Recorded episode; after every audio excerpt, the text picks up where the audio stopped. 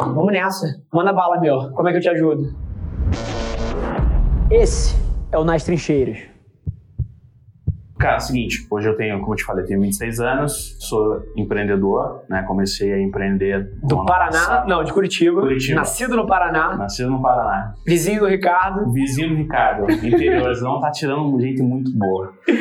Trabalhei quatro anos numa empresa de cobrança. David, né? Você David, aham. Uh -huh, e me apaixonei pelo ramo, cara. Me apaixonei por isso. E hoje eu tenho uma assessoria financeira, a grosso modo, é uma empresa de cobrança, tá? E por que, que eu vim falar com você hoje? Porque eu tenho três perguntas chaves que mudarão talvez o mercado de cobrança. Hoje eu entendo que o mercado é um mercado, é, não digo saturado, mas um mercado que tem um viés muito negativo. Sim. Então, pô, liga uma, um telefone de São Paulo, a pessoa fala assim, poxa, estão me cobrando, não vou atender. É, além disso, a questão das condições trabalhistas também não são legais. O que você quer dizer com isso? Eu conheço pouco. Assim, as pessoas reclamam muito. Carga horária, pressão, é, cultura empresarial. E... É porque é uma cultura de vendas muito forte, né? Precisa bater resultado, precisa conseguir trazer dinheiro. Exatamente, exatamente. Então, é, é muita performance. Então, tá. qualquer minuto que você perde numa ligação é uma grana que deixou de entrar no teu bolso. Tá. Deixou de entrar no bolso do empresário, do cliente, da empresa. É, eu entendo que existe... Eu sei que existe uma tangente para mudar esse cenário. Por quê? Eu quero mudar para os empresários e quero mudar para quem trabalha nesse ramo, cara, porque é um dos ramos que mais emprega no Brasil. Ou seja, para quem não tem qualificação, entrar num setor de telemarketing, call center, é, é o primeiro passo, Sim. né? Só que o cara não fica mais que um ano, o cara sai. Então eu, como estou empreendendo agora nessa parte, eu quero mudar isso. E eu quero perguntar para você, Rafa, é, não sei se você tem muito conhecimento sobre essa área, mas como você enxerga, é, como eu consigo falir esse modelo de negócio atual? Eu sempre falo, pô, eu preciso falir o meu negócio. E essa é uma pergunta que não sai da minha cabeça. Né? Hoje eu faço ainda o tradicional para poder gerar receita, para poder dar um oxigênio para a empresa, porque ainda é um negócio viável, mas eu quero falir esse modelo. Como você acredita que seja o futuro disso? Fala galera, aqui é o Edwin Júnior, sócio e Managing Director na Adventures Inc. E eu tô aqui mais uma vez hackeando o podcast do Rafa para dizer que se você que está escutando tem uma pequena ou média empresa e quer se tornar um cliente da Adventures e construir resultados com as nossas metodologias proprietárias, você precisa conhecer o Lab, a nossa agência com foco em PMEs. Acesse lab.adventures.inc e marque um papo com a gente. Boa. Cara, assim, como você falou, eu sou completamente ignorante das dinâmicas micro do dia a dia. Mas agora, conheço de negócio, conheço de empresa de serviço e conheço de empresa que tem cultura forte de venda. E é curioso, você estava falando, me veio um negócio na cabeça, que é o seguinte, cara, não se confunda, assim, as melhores empresas do mundo, as maiores empresas do mundo, são os melhores vendedores do planeta Terra. Uhum. Assim, você pega a Amazon, cara, se não me engano, 136 bilhões de vendas, ou de EBITDA, agora eu não lembro direito. Mas assim, a empresa vale 1,7 trilhões de dólares. É um dos melhores vendedores do planeta Terra. E para ela atingir essa performance estelar, ela não precisou abrir mão de cuidar das pessoas, ela não precisou abrir mão de ter uma cultura onde as pessoas querem criar uma carreira ali dentro. Então, a grande confusão que eu vejo as empresas que querem ser uma empresa de alta performance fazerem é elas acharem que a maneira de você gerar a melhor performance do mundo é com cobrança, é com aquele ambiente de chefe, é, esse tipo de coisa não é o que gera o melhor resultado. O que gera o melhor resultado são pessoas felizes, comprometidas, compradas no sonho e querendo fazer alguma coisa diferente. Isso gera o melhor resultado. Agora, é difícil pra caralho você construir um lugar assim. Dá trabalho. E é muito mais fácil você sentar numa sala e você botar um 80 pessoas para trabalhar aqui atrás e você sair, dar esporro, e você sair, você não bateu meta, você tá demitido. É muito mais fácil você gerenciar assim. É muito mais difícil você inspirar as pessoas, é muito mais difícil você dar propósito para as pessoas, é muito mais difícil você criar um ambiente que a Amazon criou do que você criar um ambiente, cara, tóxico de uma empresa movida a performance no curto prazo ali dentro. Então, o que, que eu te digo? Se você quiser disruptar o modelo dessa indústria, duas coisas. Primeiro, você vai ter que fazer o que elas não fazem, que é cuidar das pessoas. E isso é foda, porque isso não é o que bota mais dinheiro no seu bolso hoje. Mas se você criar, só se você fizer isso, se fosse só isso, eu tenho outras ideias, mas se fosse só isso, se você fosse conhecido como uma empresa que cuida das pessoas, que está ali para as pessoas, que se importa com os seres humanos que você contratou, você pagar um pouquinho acima da média. Esse tipo de coisa, cara, já torna você capaz de disruptar a tua indústria. Só isso. Você para para perguntar aqui. Qual é uma das coisas mais famosas do mercado de publicidade em relação à cultura e etc? Vamos ver se o João vai, vai tocar. Que roda todo ano e que é um bafafá fudido. Ah, a planilha das agências. O que, que é a planilha das agências? É um lugar onde todo mundo que trabalha em agência fala mal da agência que trabalha, ou dos clientes que trabalham. O mundo de agência é conhecido é conhecido como um dos lugares mais tóxicos para você trabalhar no mundo. Mais que um call center. Tão tóxico quanto? Tão tóxico. Ambiente de pressão, de virar à noite, cara, de assim, de ligar pouco para as pessoas, de, por exemplo, cara, perder um cliente, demite todo mundo, foda-se. Assim, não tem aquela receita, não vai ter o cliente demite todo mundo. Quantas vezes a gente já fez isso na história? Nunca. Eu todos os dias escolho perder resultado de curto prazo para cuidar das pessoas que acreditam em mim aqui dentro. Chuta quantas reclamações tem da nossa agência na porra da planilha? Nenhuma. Pouquíssimas. Assim, e o que tem geralmente é alguém que entrou aqui, cara, assim, não conseguiu entregar no nível que a gente exige, a gente fala assim, cara, você é uma pessoa bacana, mas você não vai jogar na Série A do Campeonato Brasileiro. Você, né, com essa postura e com esse tipo de trabalho, você é um jogador de Série B, vai procurar alguma coisa de Série B para fazer. Aqui, não se confunda. Porque não é porque a gente cuida das pessoas que a gente aceita gente média. Aqui a gente quer galera faca na caveira e galera estrela. E aí, geralmente, quando alguém sai, o cara fica puto e vai lá e fala meia dúzia de coisas. Mas assim, o volume de coisas que falam da gente na planilha é desse tamanho, enquanto a média do mercado é desse tamanho. E isso vem de onde? Cuidar das pessoas. Então, só aí você já tem essa disrupção. A nossa empresa cresceu 10 vezes ano passado. 10 vezes as agências caíram pela metade, em média. E como a gente fez isso? Cuidando de gente. Então, leva esse ensinamento para você, essa é uma coisa muito importante. Agora, eu não faria só isso. Porque a primeira coisa que me vem na cabeça quando eu, você fala de uma empresa de cobrança e das pessoas batendo meta e etc., é que é um modelo onde todo mês você começa do zero, certo?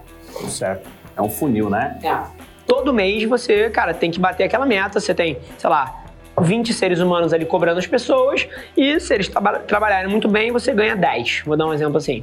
No mês seguinte, você vai ter aqueles seres humanos, se eles trabalharem bem, você ganha 10. Você não tem escala. Não tem nada que você vá fazer que permita você começar o próximo mês de 10. E se você tiver o mesmo resultado, você chegar a 20. Porque vai afunilando, né? Exemplo, eu entrei com uma carteira de cobrança de 400 mil reais. Sim. Se eu cobrar essa empresa, vai chegar um momento que, em tese, eu vou cobrar tudo.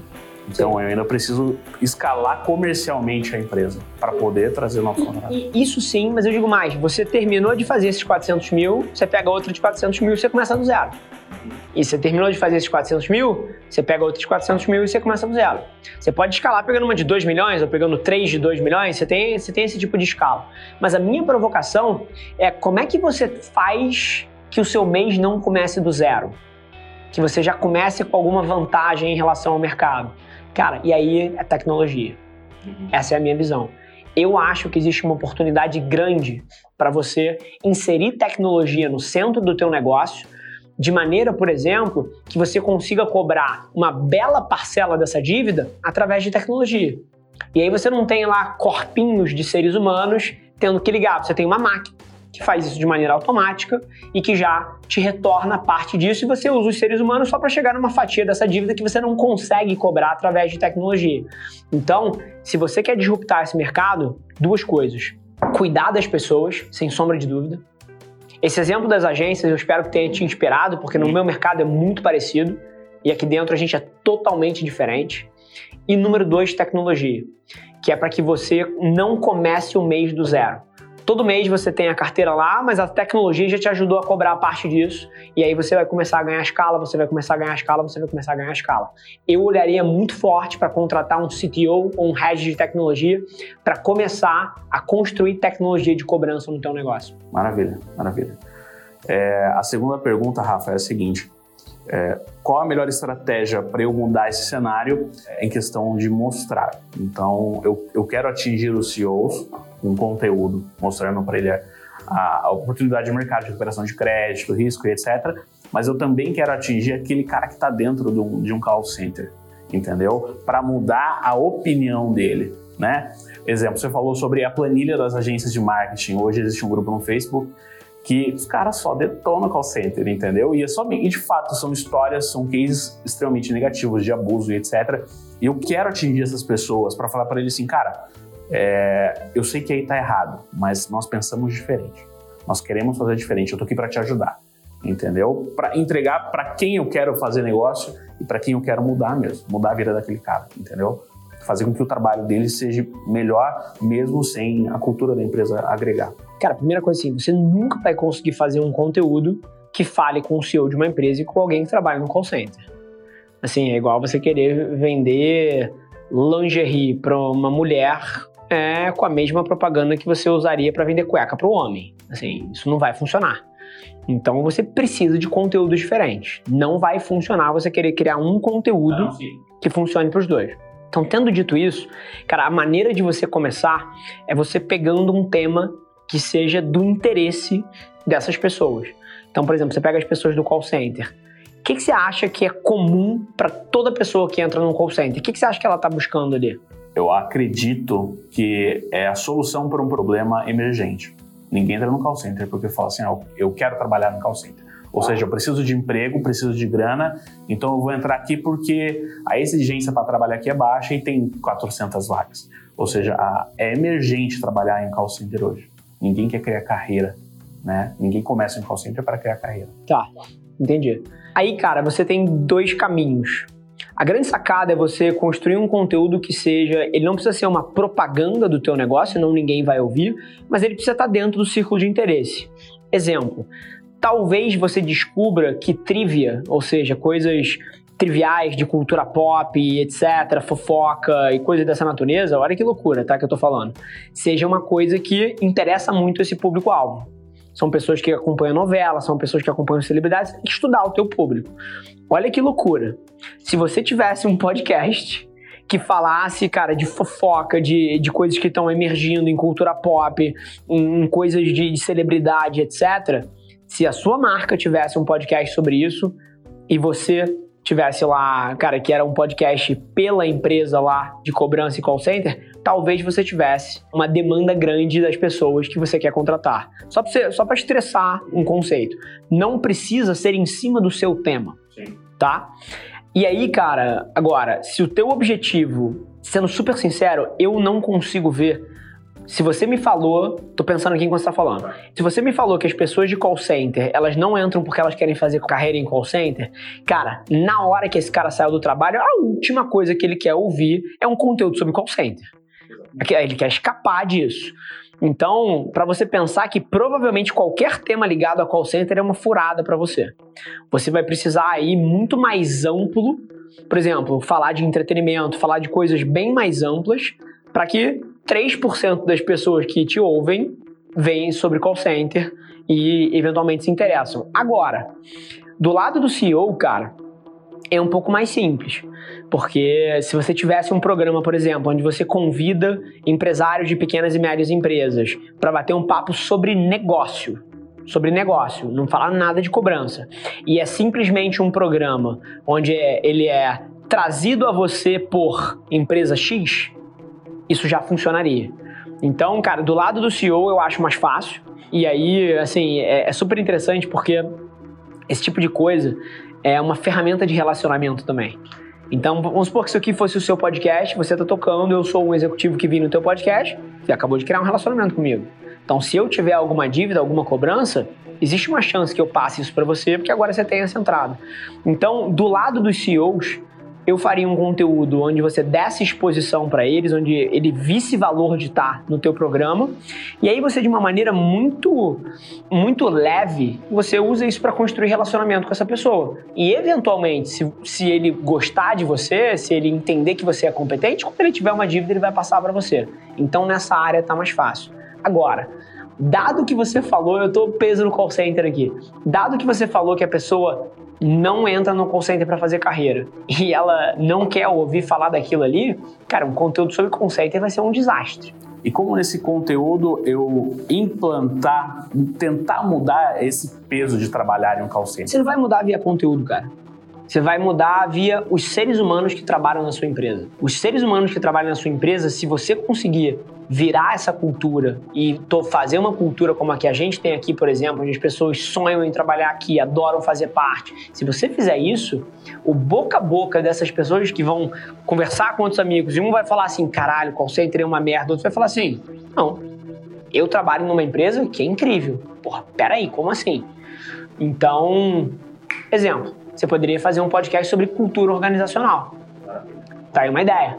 Você não necessariamente precisa falar de call center, você vai falar de cultura, você vai falar de como um ambiente de trabalho pode ser de alta performance e ainda assim ter pessoas felizes. Você pode começar um podcast sobre isso. E aí você vai chamar pessoas que entendam de cultura, que sejam grandes líderes, para falar no podcast para você.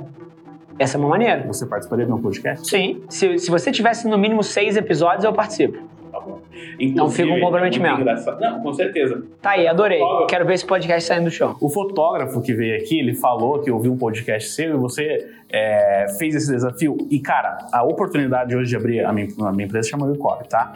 Qual? É, WeCop. Tá. É meio sugestivo veio de, de, dessa decisão de eu começar no podcast. Então eu juntei um rapaz que é aceleradaço lá. Eu falei assim: não, vamos gravar. E a gente começou a gravar, cara. A gente conseguiu gravar quatro episódios com personalidades, etc.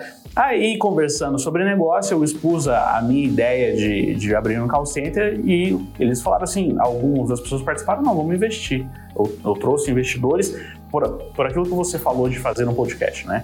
Então, hoje, é, eu não coloco nenhum dinheiro dentro da empresa, porque investidores, através da ideia de podcast, é, quiseram acreditar no negócio, entendeu? Mas tem lá gravado, pô. Mas eu gravo mais seis. Que legal, tá fechado. Se, se você tiver um podcast seu com seis episódios, eu participo. E deixa eu te falar, cara, adorei a ideia do podcast de cultura, tá? Tenho certeza que funciona. Ele vai fazer três coisas por você. Número um, você vai chamar líderes para bater papo com você ali e que vão falar sobre cultura, vão falar sobre cuidar das pessoas. E esse, só de você estar tá inserido nessa conversa, isso passa essa aura para você. Então vai ajudar você a construir a marca de que a sua empresa é diferente. Se você tem de fato uma empresa diferente, isso potencializa.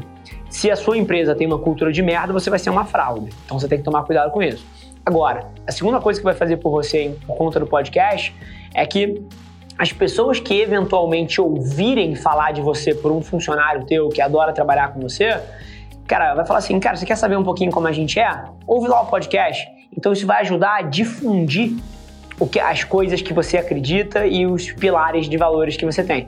E a terceira coisa que vai fazer, cara, é que se é uma indústria que naturalmente tem um turnover alto, as pessoas saem, significa que você tem um custo alto de repor vaga. Sim. Então, mesmo que o turnover seja alto ainda, porque eu entendo que call center é uma, é uma escolha de carreira que não tem muito para onde você crescer ali dentro, então, mesmo que você tenha uma cultura incrível, você vai ter um turnover mais alto do que a média.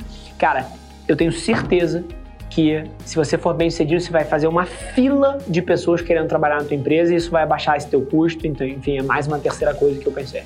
Maravilha. E a última pergunta: se você recebesse uma ligação, o que você gostaria de ouvir? Como você é, queria ser abordado? Um exemplo, né? Ou cobrança, ou venda. O que você gostaria de ouvir? Na verdade, eu gostaria que as pessoas me ouvissem. É o oposto. Eu acho que todo call center ou todo vendedor peca porque ele entra na ligação com um script e ele quer falar. Quando na verdade a melhor maneira de você vender alguma coisa para alguém, seja uma ideia, seja um produto ou seja conseguir a colaboração de alguém, é você ouvindo. Então, se eu tivesse uma dívida, eu adoraria que a pessoa na outra ponta falasse assim, cara, Rafa, porra, trabalho na empresa tal aqui, a gente que está cuidando da sua dívida aqui dentro. E assim, pô, ninguém não paga alguma coisa porque quer. Paga porque teve um problema, queria te ouvir. O que, que aconteceu contigo? O que, que você está passando? E cara, e aí tem uma oportunidade. Porque se você cria uma cultura de uma empresa onde essas pessoas, mesmo com o objetivo final de recuperar o dinheiro, elas servem o cliente nesse processo, elas ajudam o cliente nesse processo, cara, você vai ter uma empresa assim que vai recuperar 30 vezes mais do que a média de mercado. Então, eu te desafio a pensar que eu não gostaria de ouvir nada, eu gostaria de ser ouvido, se eu tivesse uma dívida. Maravilha. Cara, fantástico. Fantástico. Fechado? Fechado. Prazer, meu. Prazer foi todo meu. Cara. Boa sorte. Fala aí, pessoal. Você acabou de assistir o BizDev. E se você quiser, tá aqui, ó. Na verdade, é, é, é, é nessa cadeira exata que eu tô, frente a frente comigo bater um papo sobre negócio para entender eventualmente o que, que você poderia estar fazendo melhor, para onde você deveria estar levando o seu negócio, essa é a sua chance. Clica no link aqui embaixo, conta a tua história, defende porquê que você, dentre de centenas de milhares de pessoas aqui, merece estar aqui e quem sabe a gente não te escolhe. Esse foi mais um episódio da nossa experiência em áudio e como eu já falei, eu adoraria saber que você está gostando do que a gente está compartilhando por aqui. Então não esquece, se você está tirando valor desse conteúdo, ia significar o um mundo para mim, que você tirasse um print da sua tela, postasse no Stories me marcando e aproveita para ir na sua plataforma favorita também e deixar um rating de cinco estrelas e um comentário lá, ajudando a gente a construir essa comunidade tão vibrante que move o Brasil para frente através do empreendedorismo e que fala desse Brasil que dá certo. É um prazer ter vocês comigo e a gente se vê no próximo episódio do podcast.